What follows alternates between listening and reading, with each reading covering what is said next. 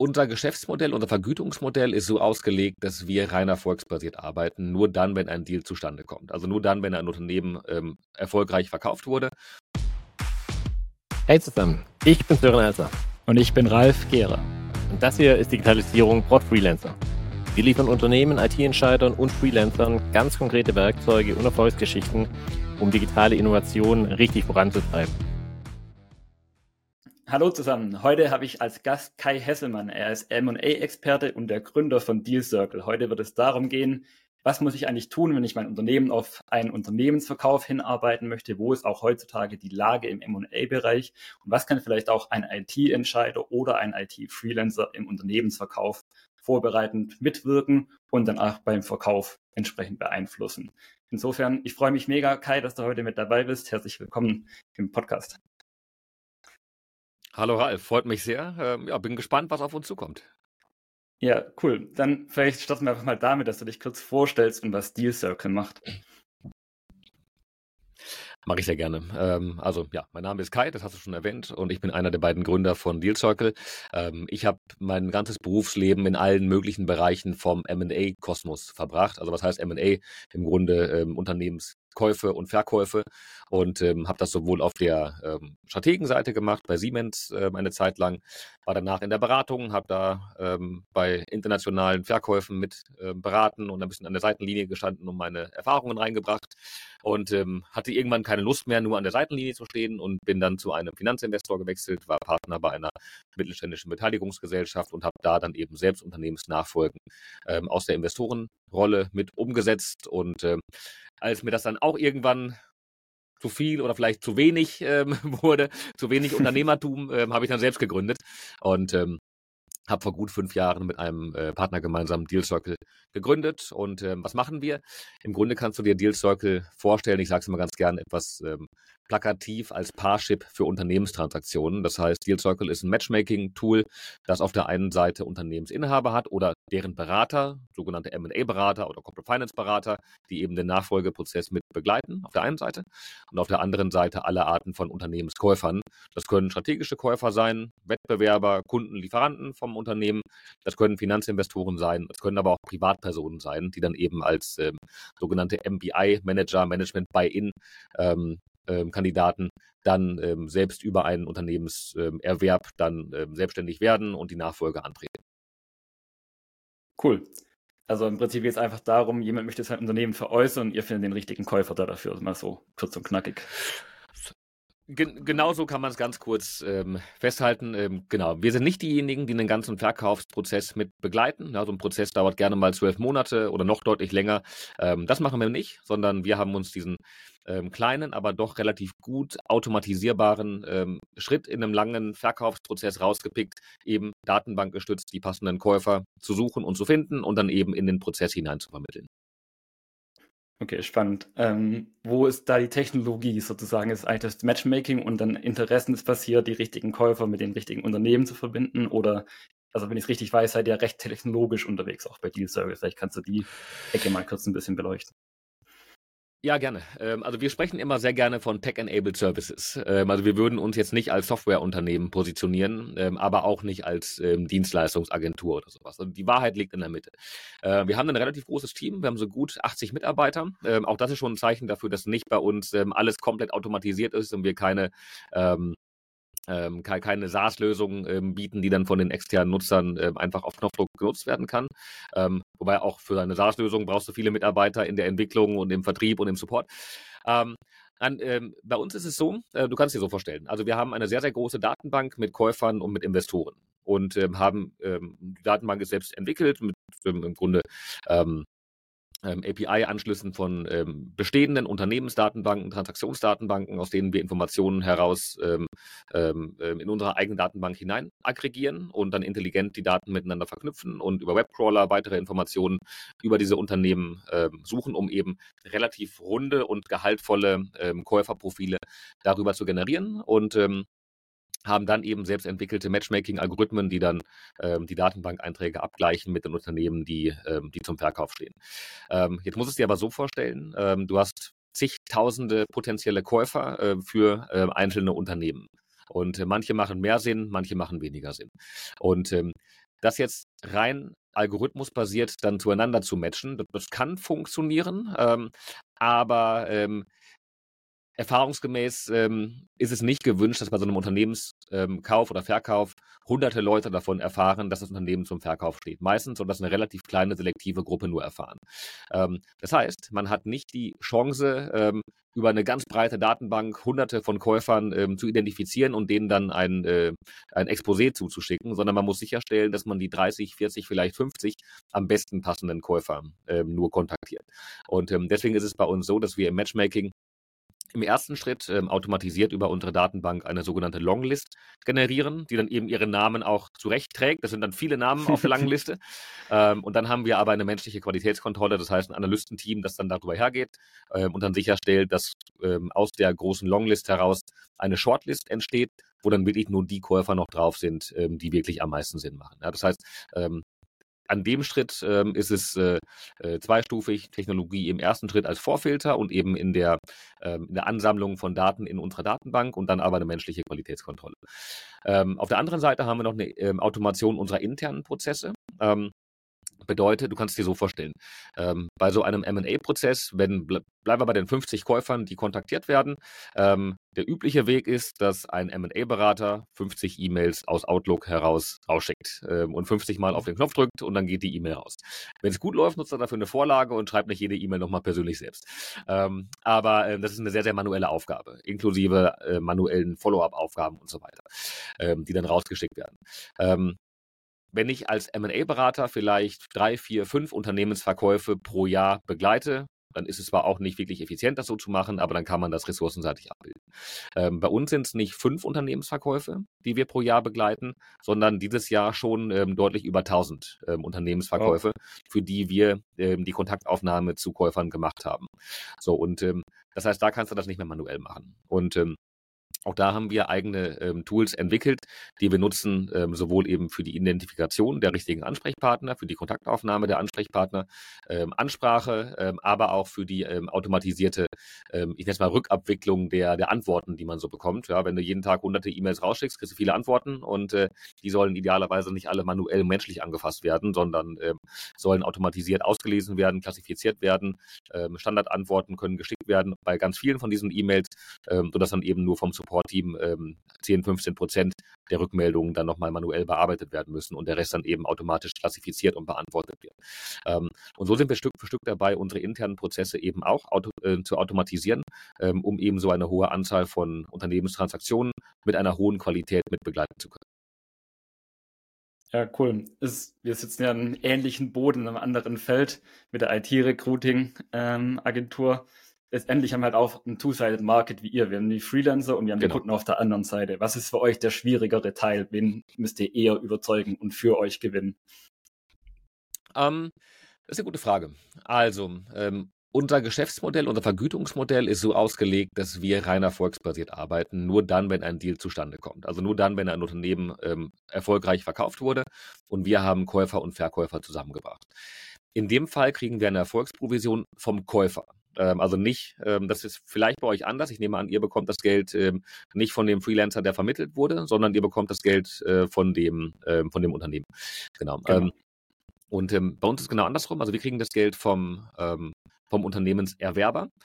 Und das heißt, für uns geht es darum, auf der Verkäuferseite das ist eine Art Key-Account-Prozess, äh, Key-Account-Management-Prozess mit ganz vielen M&A-Beratern, ähm, die eben den Unternehmensinhaber vertreten, im Austausch zu sein und ähm, herauszuhören, an welchen Transaktionen die arbeiten.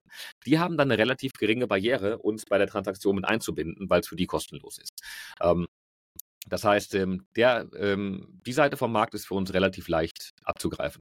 Auf der anderen Seite, auf der Käuferseite, ähm, ist es grundsätzlich auch kein Hexenwerk, weil die Käufer im ersten Schritt auch nichts bezahlen. Das heißt, die zahlen nicht dafür, gelistet zu sein und die zahlen nichts dafür, Transaktionen vorgestellt zu bekommen, sondern die zahlen nur dann, wenn sie erfolgreich einen Deal gemacht haben. Und dann ist die Zahlungsbereitschaft auch da, ähm, weil dann haben sie was davon gehabt, was wir gemacht haben. Ähm, das heißt, auf der Käuferseite geht es für uns darum, das Netz möglichst breit auszuwerfen und möglichst viele Käufer möglichst genau kennenzulernen und zu verstehen. Ähm, sei es eben über ein intelligentes Webcrawling und Auslesen von, von bestehenden Datenbanken, ähm, sei es über ähm, ganz viele persönliche Telefonate, die wir wir führen mit unserem Sales-Team, äh, wo wir uns im, im, Grunde ins Buch diktieren lassen, äh, welcher Käufer durch, durch M&A gerade in welche Richtung weiterentwickeln will. Ähm, oder sei es eben durch alle Formen vom Online-Marketing, wo wir dann auf der Käuferseite versuchen, auf uns aufmerksam zu machen, äh, dass die Käufer sich bei uns registrieren, äh, ihre Suchprofile hinterlegen und wir so eben eine möglichst hohe Datentransparenz aufbauen. Ähm, das heißt, im, im, Grunde für uns ähm, haben wir auf beiden Seiten vom Tisch keine massive Überzeugungsarbeit, die wir leisten müssen. Ähm, wir müssen nur versuchen, ganz viele Daten zusammenzusammeln und zu aggregieren, ähm, sodass wir eben ein möglichst präzises Matchmaking machen können.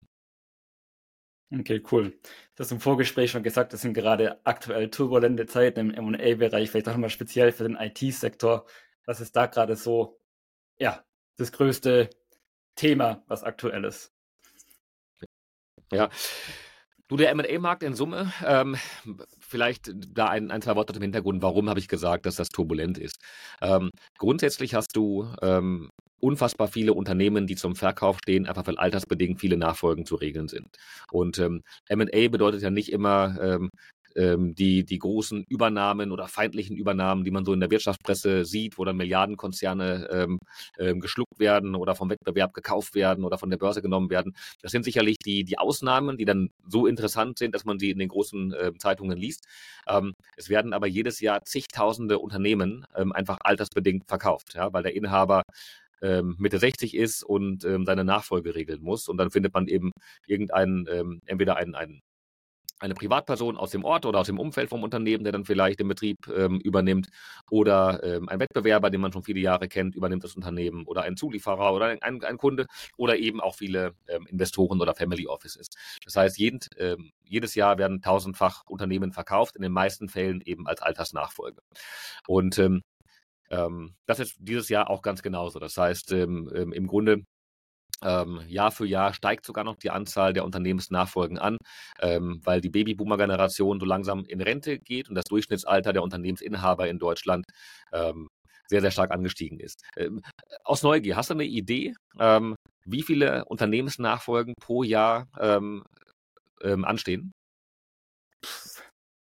Aus dem Bauch raus irgendeine Zahl? Ich weiß nicht, 5000?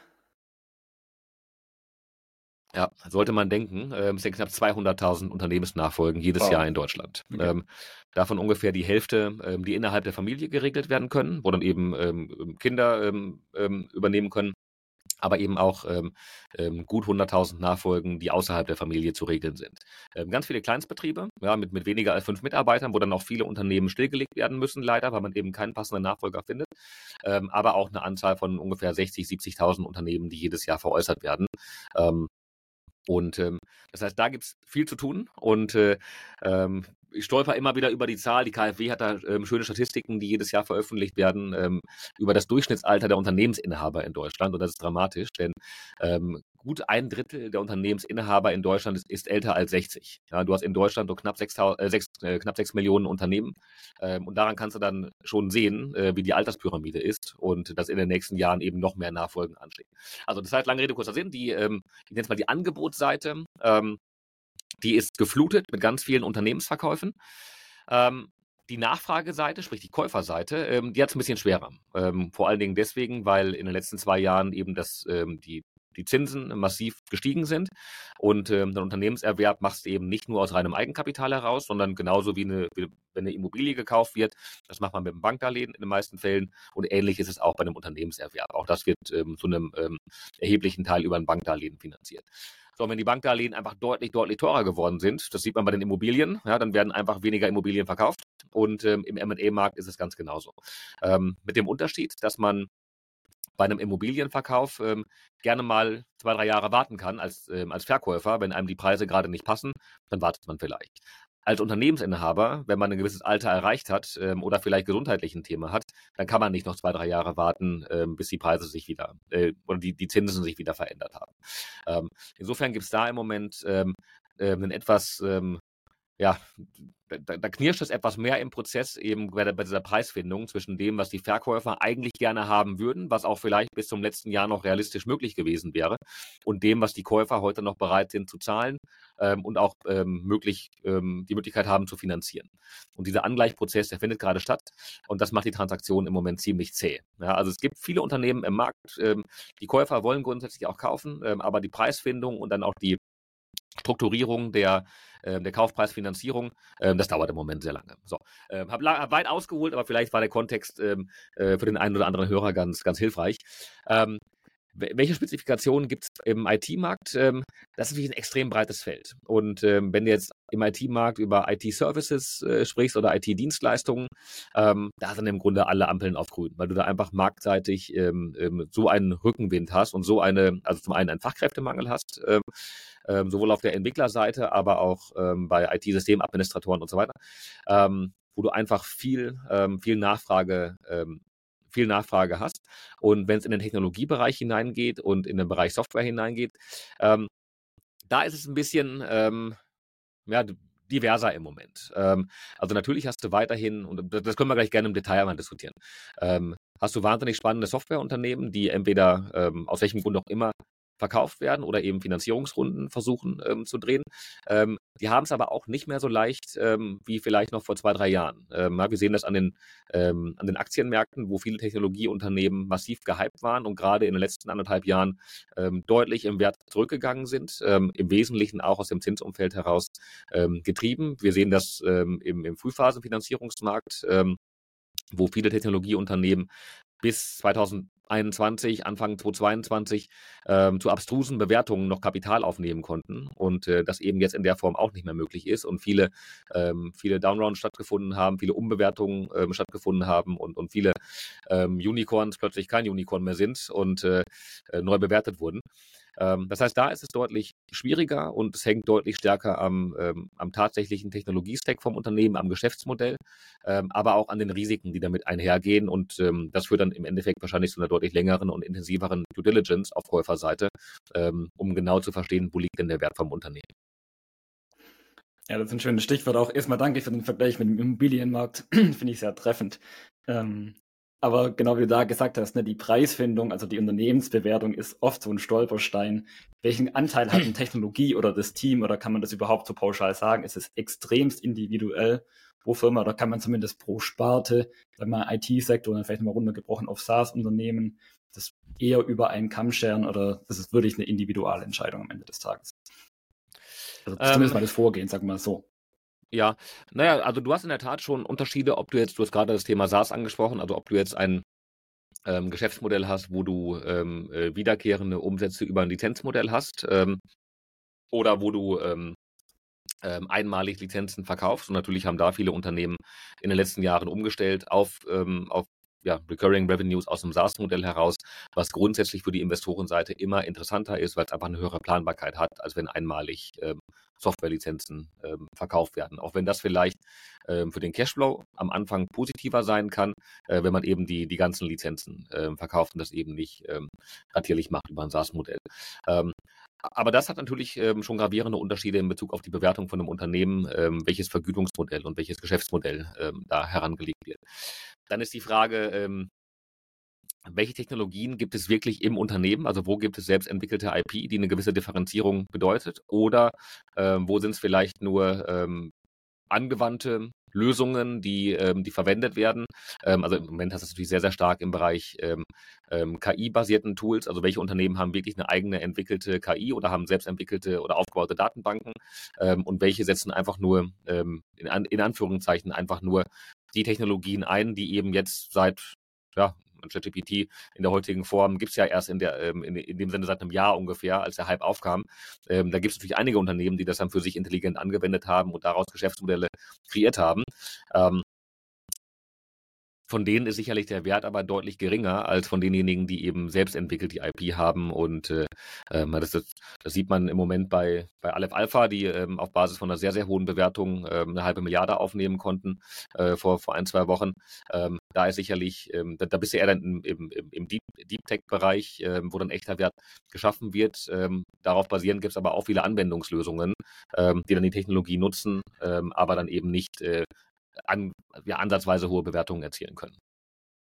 Ja, wo jetzt ChatGPT oder OpenAI die GPTs rausgebracht hat bei dem Dev Day, dann kann man durch Twitter und LinkedIn, all die Social-Kanäle, okay, da würden jetzt so und so viele tausend Startups getötet, ähm, weil sie ja. einfach keine Existenzberechtigung mehr haben. Insofern, ja. wie wichtig siehst du die Rolle Daten und Datenhoheit? Ich denke mal, das wird wahrscheinlich einer der größten Faktoren und Treiber aktuell sein, oder? Ja. Ähm, äh, ist ein Riesenthema. Und ähm, man, ehrlicherweise auch bei uns ähm, haben wir uns ähm, ähm, laufend die Fragen gestellt, was das für unser Geschäftsmodell ähm, bedeutet. Denn theoretisch in der perfekten Welt, wenn du eine extrem hohe externe Datenverfügbarkeit hast und ein intelligentes Tool, was du hast, darüber dann ein Matchmaking zu machen zwischen Käufern und Verkäufern, das ist dann ähm, ohne weiteres möglich. Und so haben wir natürlich auch bei unserem Geschäftsmodell ähm, eine grundsätzliche ähm, Substitutionsgefahr durch Technologie. Aber bisher war es für uns eher eine Chance, die wir gesehen haben, weil wir gerade von, von einigen ähm, Automationstools unter internen Prozesse gesprochen. Wenn wir ein Beispiel rausgreifen, was, glaube ich, ganz schön ähm, deutlich macht, ähm, ähm, welchen Einfluss da Technologie haben kann. Ähm, ich habe gerade das Beispiel erwähnt, wir schicken ganz, ganz viele E-Mails jeden Tag raus ähm, ähm und die Rückmeldungen, die wir darauf bekommen, werden automatisiert weiterverarbeitet. So, bis Ende letzten Jahres haben wir selbst entwickelt an einem, an einem Classifier gearbeitet, der dann, also ein selbst trainiertes ähm, ähm, Modell, äh, wo wir tausende E-Mails reingelesen haben und eine Mustererkennung ähm, gebaut haben und ähm, ähm, dann eben versucht haben, mit einer möglichst präzisen ähm, ähm, Auswertung zu sehen, äh, ist es jemand, der Interesse hat, ist es jemand, der kein Interesse hat, was müssen wir machen mit den E-Mails, die reinkommen ähm, und hatten ein relativ gut trainiertes Modell mit so einer 70% Treffergenauigkeit. Und äh, dann kam plötzlich ChatGPT ähm, und äh, im Grunde haben wir dann, also erstmal Anfang diesen Jahres, ähm, ähm, Januar, Februar getestet und haben uns dann irgendwann im März entschieden, dass das, was wir vorher ein Jahr lang selbst entwickelt hatten, dass wir das auf den Müll schmeißen und äh, jetzt ChatGPT dafür nutzen und unsere Daten einfach da reinladen und die Auswertungen, die wir daraus bekommen und die Ergebnisse sind deutlich besser als das, was wir vorher mit unserem eigenen Tool, äh, eigenen Tool aufgebaut haben.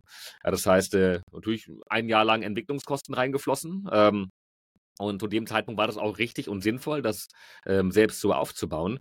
Und dann war aber plötzlich über Nacht ähm, mehr oder weniger frei und kostenlos verfügbar am Markt eine Technologie, die das einfach besser konnte, wo wir dann eben unsere Daten oder unseren Datenbestand reingelesen haben und damit dann weiterarbeiten können. Und ähm, ähm, ähnlich, glaube ich, muss, muss jeder mit seinem Unternehmen für sich ähm, ähm, beurteilen und, und wirklich mit, mit einem offenen Visier da rangehen. Ähm, wo habe ich Risiken in meinem Geschäftsmodell, substituiert zu werden? Ähm, und wo sind es für mich aber Chancen, dass wenn ich vielleicht einen hohen Datenbestand selbst aufgebaut habe, den eben dann ähm, ähm auswerten kann mit den Tools, die jetzt da am Markt bestehen. Ähm, so, aber ich sehe es im Moment bei, bei einigen ähm, Due Diligences äh, von, von Technologieunternehmen, die vielleicht vor zwei Jahren ähm, noch mit einer extrem hohen Bewertung verkauft worden wären. Ja, also ähm, tolle Wachstumszahlen und hohe Profitabilität, hoher Recurring-Umsatzanteil, attraktive Größe. Das, das sind die Unternehmen, wo normalerweise Investoren sich die Finger nachlecken und äh, wo, ähm, wo hohe Bewertungen erzielt werden.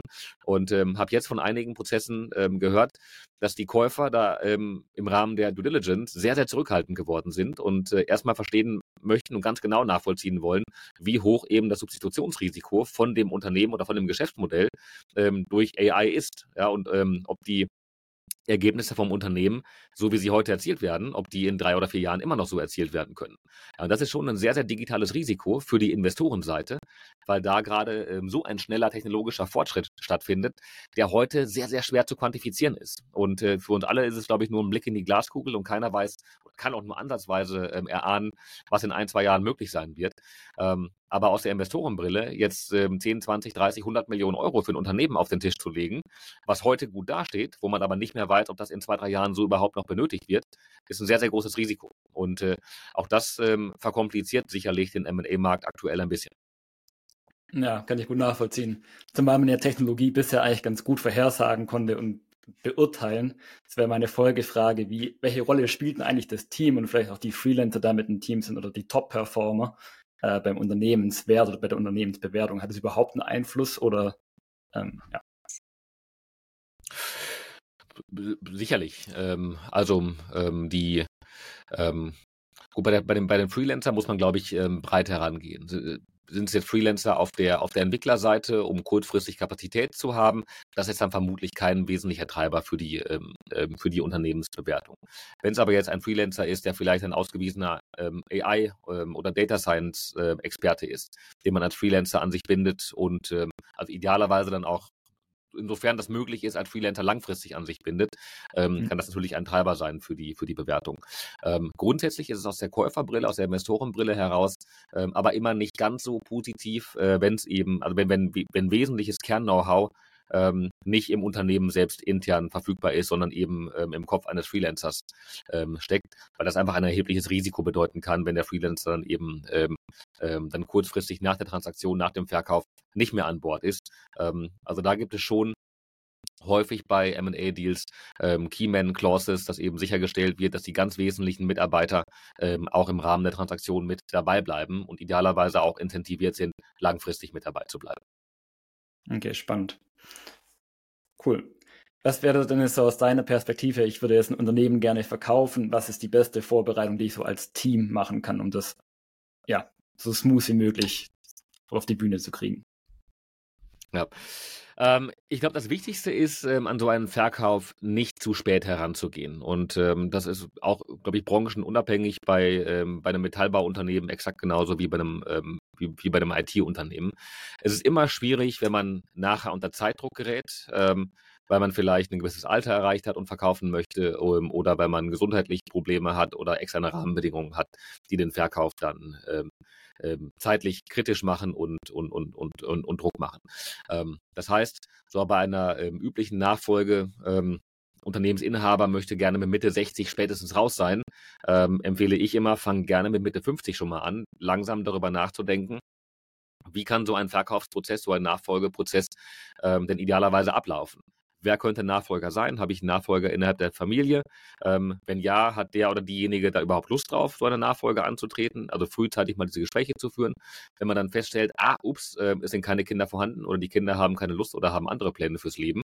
Ähm, auch da macht es Sinn, sehr, sehr frühzeitig schon mal zu überlegen, habe ich einen Nachfolger in der Geschäftsführung? Ja, weil ein Unternehmen zu verkaufen ohne Geschäftsführer, wenn ich als Inhaber, als Altinhaber ähm, dann am Tag eins nach der Transaktion raus sein möchte, ähm, ist wahnsinnig schwierig. Das heißt, ähm, schon mal frühzeitig zu schauen, habe ich eine zweite Führungsebene, habe ich einen Nachfolger in der Geschäftsführung, den zu suchen, den aufzubauen, ähm, äh, wesentliches Know-how und, und, Kundenkontakte an den oder diejenige zu übertragen. Auch das dauert gerne mal zwei, drei Jahre. Und ähm, wenn man dann ähm, auf dieser Ebene seine Hausaufgaben gemacht hat, dann braucht man ähm, den passenden MA-Berater und ähm, äh, startet eben mit dem gemeinsam dann die Vorbereitung von einem Unternehmensverkauf. Und das ist dann vielschichtig. Das ähm, fängt an, dabei natürlich ähm, zu gucken, dass man eine hohe Transparenz im Zahlenwerk hat, weil das für die Investoren natürlich immer wichtig ist. Die wollen nicht die Katze im Sack kaufen und die wollen sehen, ähm, was, was sie haben. Ähm, aber auf der legalen Seite ähm, habe ich alle meine, meine IP, ist das ähm, sauber dokumentiert. Ähm, habe ich Patente ähm, angemeldet für all das, was für mich äh, erfolgskritisch ist. Ähm, ähm, ist das, habe ich eine vernünftige Dokumentation von, von unseren Prozessen und von, von unserem Know-how. Ähm, aber das geht sogar bis dahin, ähm, was verkaufe ich eigentlich? Also was ist die Zukunftsperspektive, ähm, die ich verkaufe? Aber wir hatten gerade das Beispiel, ähm, kann AI ein Technologieunternehmen ähm, ähm, oder ein Geschäftsmodell davon kurzfristig ersetzen? Das gibt es, glaube ich, in ganz vielen Märkten. Und äh, viele Unternehmer haben vielleicht über 20, 30 Jahre lang tolle Unternehmen aufgebaut und die heute gut dastehen. Trotzdem verkauft man ja nicht die Vergangenheit, sondern man verkauft die Zukunft. Und äh, äh, ein Investor sagt, äh, tolle Basis, aber jetzt habe ich damit was vor und will daraus was machen. Und ähm, ähm, sich dann frühzeitig die Gedanken zu machen, ähm, welche sogenannte Equity Story verkaufe ich hier eigentlich? Ähm, warum ist mein Unternehmen attraktiv für einen Erwerber? Ähm, sich diese Frage zu stellen, kann dazu führen, dass man vielleicht im Geschäftsmodell nochmal ein paar Anpassungen macht oder vielleicht Produkte, mit denen man in der Vergangenheit viel Geld verdient hat, rausnimmt und neue Wachstumsprodukte hineinnimmt oder in neue Märkte hineingeht. Ähm, und äh, all das kann Geld kosten und vor allen Dingen auch Zeit brauchen. Und äh, deswegen ist es sehr, sehr wichtig, eben frühzeitig so einen MA-Prozess, so einen Nachfolgeprozess mit anzustoßen. Mhm. Wir haben ja recht viele Zuhörer so in der IT- und Engineering-Branche, die sehr nah auch an der Entwicklung dran sind. Jetzt kann man ja viele Sachen, zumindest in der IT, gar nicht patentieren. Also kannst du jetzt nicht irgendwie ein Patent auf deinen Code anmelden und keiner kann mehr diese ja. Zeile Code schreiben. Ähm, was siehst du da als größten Hebel, um irgendwo positiv auf den Unternehmenswert einzuwirken, wenn ich jetzt, sag ich mal, Director of IT bin oder Abteilungsleiter? Pah, gute Frage. Ähm, also du hast natürlich recht, ähm, den, den Code als solches, den kannst du nicht ähm, nicht dramatisch schützen. Also ich glaube, ähm, das ist immer ein ganz enges Zusammenspiel zwischen dem, ähm, zwischen dem Tech-Team und dem Produktteam, ähm, was dann eben sehr, sehr stark marktseitig agiert. Also was ich im Endeffekt brauche, ist ein Produkt oder Produktfeatures, die beim Kunden so einen hohen Wert generieren, dass ich nicht austausch, ausgetauscht werde, ähm, auch wenn vielleicht jemand jetzt äh, einen sehr, sehr ähnlichen Code zu meinem generiert. Ähm, und ähm, ich glaube, da, dafür ist es wichtig, dass ähm, auch das IT und das Tech-Team ähm, kein Silo-Denken hat, sondern eben sehr, sehr stark mit dem, ähm, ähm, mit, mit dem Business-Team zusammenarbeitet ähm, und laufend überlegt, welche weiteren Features brauchen wir, um die Kundenbindung zu erhöhen, äh, welche weiteren Features brauchen wir, um vielleicht unseren Login bei den Kunden stärker zu erhöhen, gerade wenn ich in einem SaaS-Modell bin. Ähm, und ähm, wie kann ich sicherstellen, dass ich vielleicht nicht nur monatlich laufende Verträge habe ähm, und äh, sondern ähm, ähm, ja, über, über ein gutes Produkt, über, ein, ähm, über gute Features einfach ähm, langfristig bei den Kunden ähm, gebunden bin. Dafür ist es natürlich immer schön, ähm, ähm, und dafür gibt es einige Geschäftsmodelle, ähm, wo man so ein Login kreieren kann. Ich, ich überlege gerade, ähm, ähm, oder stelle mir gerade unser CRM-System vor. Ähm, ja, es gibt ganz viele CRM-Systeme ähm, und die haben vermutlich auch alle ähm, relativ ähnliche Features, bis auf Nuancen äh, und vermutlich auch alle ein recht ähnliches Pricing. Ähm, aber dadurch, dass man jetzt eben, dadurch, dass unser CRM-System das geschafft hat, quasi, äh, dass wir da viele Jahre lang alle unsere Daten reingepackt haben, ähm, dadurch hat man natürlich faktisch eine sehr, sehr hohe Wechselbarriere. Und ähm, ich glaube, da ist es einfach ein, ähm, wichtig, dass das Produkt, das Tech-Team eng zusammenarbeiten ähm, mit dem, ähm, ja, mit dem, mit der Business-Seite, um eben genau solche Login-Effekte dann zu kreieren. Ja, vielleicht mal andersrum gefragt, was wäre so ein K.O.-Kriterium, was dann so ein Deal zum Kippen bringen würde, wenn jetzt ein Detect-DD zum Beispiel äh, Lizenzverstoß oder sowas gefunden wird. Also hast du da irgendwie ein konkretes Beispiel, was einen großen Deal mal gekippt hat? Ähm, nein, natürlich ist es immer schwierig, wenn, ähm, ähm, bleiben wir auf der Datenseite, wenn die Daten einem nicht selbst gehören. Oder wenn man unlizenziert Daten verwendet ähm, und äh, ähm, da vielleicht in einer Grauzone unterwegs ist, was ähm, bei einem gründergeführten Unternehmen ähm, vielleicht mal so gemacht wird, ähm, aber dann eben im Rahmen der Due Diligence festgestellt wird, ähm, ähm, dass man eben überhaupt keine Lizenzabkommen hat für die Daten, die man verwendet und äh, die, ähm, äh, die Daten gar nicht verwenden kann. So und äh, das ist natürlich ein direkt ein äh, K.O.-Kriterium dann für eine Transaktion. Ja, ja, cool. Ja. Vielleicht noch ein, ein, ein weiteres Beispiel, aber das ist mhm. dann ähm, ähm, etwas schwieriger zu greifen und muss auch kein K.O.-Kriterium sein. Ähm, natürlich die, ähm, die Codequalität ähm, ist auch immer ein ganz entscheidender Faktor. Und habe ich äh, ein ganz schlimmes Legacy-System und Spaghetti-Code, der sich über viele Jahre hinweg aufgebaut hat und der es sehr, sehr schwierig macht, äh, neue Features hineinzuentwickeln. Ähm, das ist überhaupt nicht untypisch, sondern ist, glaube ich, sogar in vielen Fällen eher der Regelfall. Ähm, gerade bei Unternehmen, ähm, die ähm, schnell gewachsen sind, ähm, wo dann keine ganz saubere ähm, ähm IT-Architektur zwangsläufig besteht. Ähm, das muss kein K.O.-Kriterium sein, aber das kann dazu führen, ähm, dass ähm, vielleicht beim Kaufpreis ein paar Abzüge gemacht werden, weil man das, äh, weil man ähm, den, den Code refactoren muss oder Produkte refactoren muss, ähm, um eben die zukünftigen Ziele skalierbar erreichen zu können. also das, das sind dann eher kaufpreisbedingende Faktoren und nicht unbedingt ein K.O.-Kriterium. Ja, ja, das macht Sinn. Wie ist das eh grundsätzlich mit der Nacherfüllung? Also gibt es dann Möglichkeiten zu sagen, okay, ich verschiebe den Kauf und habe noch gewisse Zwischenerfüllung oder wird es einfach diskontiert im Gesamtpreis und dann geht es einfach trotzdem so vonstatten? Das ist das der Regelfall. Da gibt es da gibt's im Grunde alle Möglichkeiten. Und ähm, im Kaufvertrag kann man ähm, im Grunde vereinbaren, platt gesagt, was man möchte. Ähm, und äh, es gibt natürlich die Wege, dass äh, vom Verkäufer noch Garantien gegeben werden, ähm, die dann auch in die Zukunft hineinwirken können. Ähm, viele Verkäufer wollen das nicht. Die wollen dann lieber einen klaren Cut haben zum Zeitpunkt, wo sie verkauft haben und gehen dann eher ähm, eine geringere Bewertung ein, ähm, um dann solche ähm, zukünftigen Risiken oder Gewährleistungen, ähm, um, um da rauszukommen. Oder es gibt mittlerweile auch ähm, spezielle Versicherer, die solche Gewährleistungsrisiken ähm, beim Unternehmensverkauf äh, versichern. Das kostet eine gewisse Versicherungsprämie, die dann faktisch auch sowas ist wie eine Art äh, Kaufpreisreduktion. Ähm, da kann man im Grunde aber ganz viele verschiedene Dinge verhandeln. Bis hin, und das ist im Moment auch relativ typisch, ähm, dass sogenannte Earn-out-Regelungen ähm, ähm, verhandelt werden. Heißt im Grunde, ähm, dass ein Unternehmensinhaber ähm, heute einen Betrag X bekommt, keine Ahnung, bekommt heute 5 Millionen als, ähm, als, als, als Barkaufpreis ähm, ähm, gezahlt ähm, und ähm, bekommt dann aber nochmal mit einem Zeitversatz von ein, zwei Jahren vielleicht nochmal 2 Millionen nachträglich überwiesen, wenn gewisse Ziele erreicht worden sind. Ja, auch das ist total üblich, um so eine ähm, ähm, Brücke zu schlagen in der Unternehmensbewertung. Ja, okay, verstanden.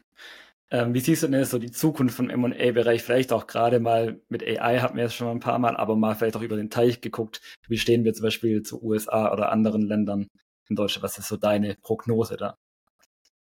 Ja, ähm, also der M&A-Markt per se, ähm, den wird es immer geben und der wird auch immer gut laufen, weil nochmal, es, es gibt immer Unternehmen, die ähm, aus welchen Gründen noch immer verkauft werden müssen.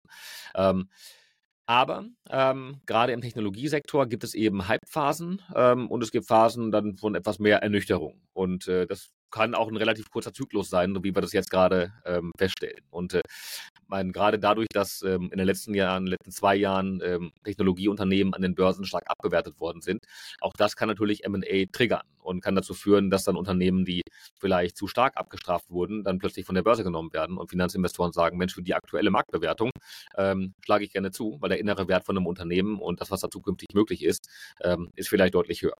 Ähm, das heißt, ähm, auch sowas kann M&A dann triggern oder, du hast es eben angesprochen, dass äh, durch ChatGPT quasi über Nacht ganz viele Startups äh, obsolet geworden sind. Ähm, auch das muss natürlich nicht immer dann ähm, das Aus- oder die Insolvenz von einem Startup bedeuten, sondern kann auch dann ein Faktor sein, warum die Gründer dann eben ähm, den bestehenden Zu äh, Kundenzugang dann oder das bestehende Produkt dann eben an Strategen verkaufen, ähm, die dann darauf dann, ähm, ähm dann weiterarbeiten. Ähm, grundsätzlich ist der M&A-Markt in den USA sicherlich deutlich ausgeprägter als ähm, in, in Europa und vor allen Dingen in Deutschland. die Investitionsvolumen sind dramatisch viel höher, vor allen Dingen der ähm, der, der ähm, Finanzinvestorenmarkt ist deutlich reifer, deutlich erwachsener. Du hast deutlich mehr vermögende ähm, Privatfamilien, Privatleute, sogenannte Family Offices, ähm, die auch im signifikanten ähm, dreistelligen Millionenbereich ähm, in Technologieunternehmen investieren. Da hast du in Deutschland vielleicht äh, Familie Hopp und vielleicht noch ein, zwei weitere, aber nicht viel mehr. Ähm, das heißt, da gibt es, glaube ich, in Deutschland noch Entwicklungsbedarf, ähm, gerade so aus der Family Office Brille heraus ähm, in junge Technologieunternehmen zu investieren. Also da ist es eher häufig so, dass äh, ähm, dass dann, gut, Aleph Alpha ist halt auch wieder ein positives Beispiel, ähm, wo viele deutsche ähm, ähm Investoren jetzt in die Runde mit hinein investiert haben, aber grundsätzlich ist es schon eher so, dass bei denen Unternehmen, die in eine Series B, Series C hineingehen, also irgendwo im zweistelligen, dreistelligen Millionenbereich dann Kapital aufnehmen wollen, dass da dann die deutschen Investoren sehr, sehr zurückhaltend sind.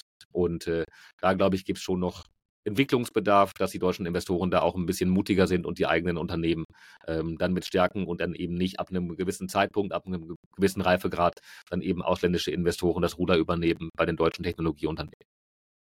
Ja, das Wort mutig gesagt. Ich finde auch so ein bisschen die Weitsicht fehlt auch häufig in Deutschland. Wenn ich mir angucke, im Dev Day von OpenAI wird gesagt, irgendwie 90 Prozent oder noch mehr der Fortune 500 Unternehmen in den USA setzen schon auf OpenAI und AI. Da wird mich mal tatsächlich die Zahl in Deutschland interessieren, wie viele deutsche Firmen das denn tatsächlich schon gemacht haben. Äh, oder vor allem ja. mal DAX-Konzerne. Ja. Ja, ja, da ist es ja ähm, leider oft noch cool, sich so ein bisschen darüber lustig zu machen und ähm, dann äh, ähm, mit so einem verschmitzten Lächeln zu sagen, ja, ja, ChatGPT, ähm, damit kannst du ja vielleicht LinkedIn-Post schreiben, aber auch nicht viel mehr. Ähm, und äh, da ist es dann eher noch cool, das alles ähm, total zu verneinen und äh, den Kopf in den Sand zu stecken.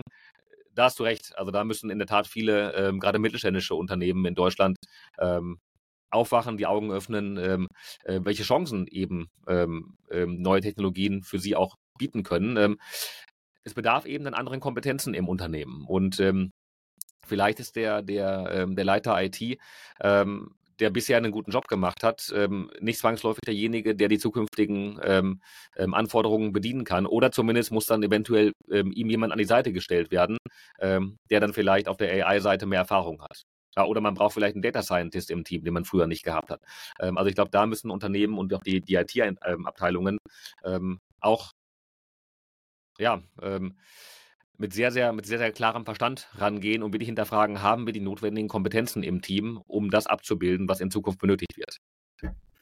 Das sicherlich und ich glaube auch oft ist es eine Budgetfrage. Ich finde da Amazon ein sehr schönes Beispiel, die dann einfach 10% ja. von ihrem Revenue in Research stecken, halt mit der klaren Ansage, so eins von 100 Projekten muss funktionieren, die anderen 99 werden alle Fehler sein. Ja. Und damit kommt halt Innovation, technologischer Fortschritt zustande. Können sich viele kleine Unternehmen natürlich in der Form nicht leisten. Klar. Klar. Ja, klar. Genau. Cool. Das ist eigentlich vielleicht ein ganz gutes Schlusswort, aber was habe ich noch vergessen zu fragen? Kai, magst du noch irgendwas hinzufügen? Und vor allem ähm, vielleicht nochmal kurz auf deinen Podcast hinweisen. Du machst da auch äh, das ein oder andere zum M&A-Bereich. Das stimmt. Ähm, und äh, ja, lieb, dass du mir dafür die Bühne einmal noch gibst. Also in der Tat für diejenigen unter euch, die ähm, Lust haben, noch ein bisschen mehr über den äh, Markt für Unternehmenstransaktionen zu erfahren. Wir haben in der Tat einen wöchentlichen Podcast, kommt immer freitags raus, ähm, heißt Close the Deal, ähm, ist bei Spotify und allen äh, Podcast-Plattformen verfügbar. Wir haben immer wieder ähm, spannende Technologiethemen dabei. Gerade diese Woche ähm, ähm, haben wir ähm, ähm, ähm, ähm das Thema äh, Buy und Build im Bereich IT-Services. Da geht es dann eben darum, wie kann ich durch ähm, den Zusammenschluss von vielen kleinen Unternehmen eine ähm, Unternehmensgruppe im Bereich IT-Services aufbauen. also jederzeit gerne reinhören, würde mich freuen. was haben wir vergessen? Ich weiß nicht, also ein Schlusswort, das ich gerne mitgeben möchte, wir haben es aber gerade schon mehrfach fast erwähnt, ist an die Unternehmensentscheider in Deutschland, egal ob IT-Entscheider oder eben ähm, Gründer, Gründerinnen ähm, oder Unternehmensinhaber, versucht, so gut wie möglich ähm, mitzuhalten mit dem, was halt technologisch auf uns zukommt. Ja, versucht nicht zu resignieren und den Kopf in den Sand zu stecken, sondern ähm, erkennt an, dass da wahnsinnig viel sich in den nächsten Jahren verändern wird und wir heute noch überhaupt nicht absehen können, was da auf uns zukommt. Ähm, aber geht da mit einem offenen Mindset heran und ähm, jede Veränderung keine Chance sein, wenn man sich frühzeitig darauf einstellt, ähm, aber kann auch ein ganz, ganz, ganz großes Risiko sein, äh, wenn man so tut, als ob es einen nicht ähm, berühren würde. Und ähm, insofern Mut haben wir angesprochen, aber auch ähm, ähm, Offenheit gegenüber neuen Technologien. Das ist, glaube ich, das, was die deutsche Wirtschaft äh, vielleicht noch ein bisschen mehr braucht. Super, fantastisches Schlusswort, Kai. Herzlichen Dank für deinen Beitrag heute und dass du heute hier Gast warst. Und an euch Zuhörer da draußen, wenn euch die Folge gefallen hat, dann lasst gerne ein Like da, kommentiert gerne eure Fragen zu dem Bereich nochmal unter diesem Video und dann freue ich mich, wenn ihr auch nächste Woche wieder einschaltet. Bis dahin, macht's gut. Ciao.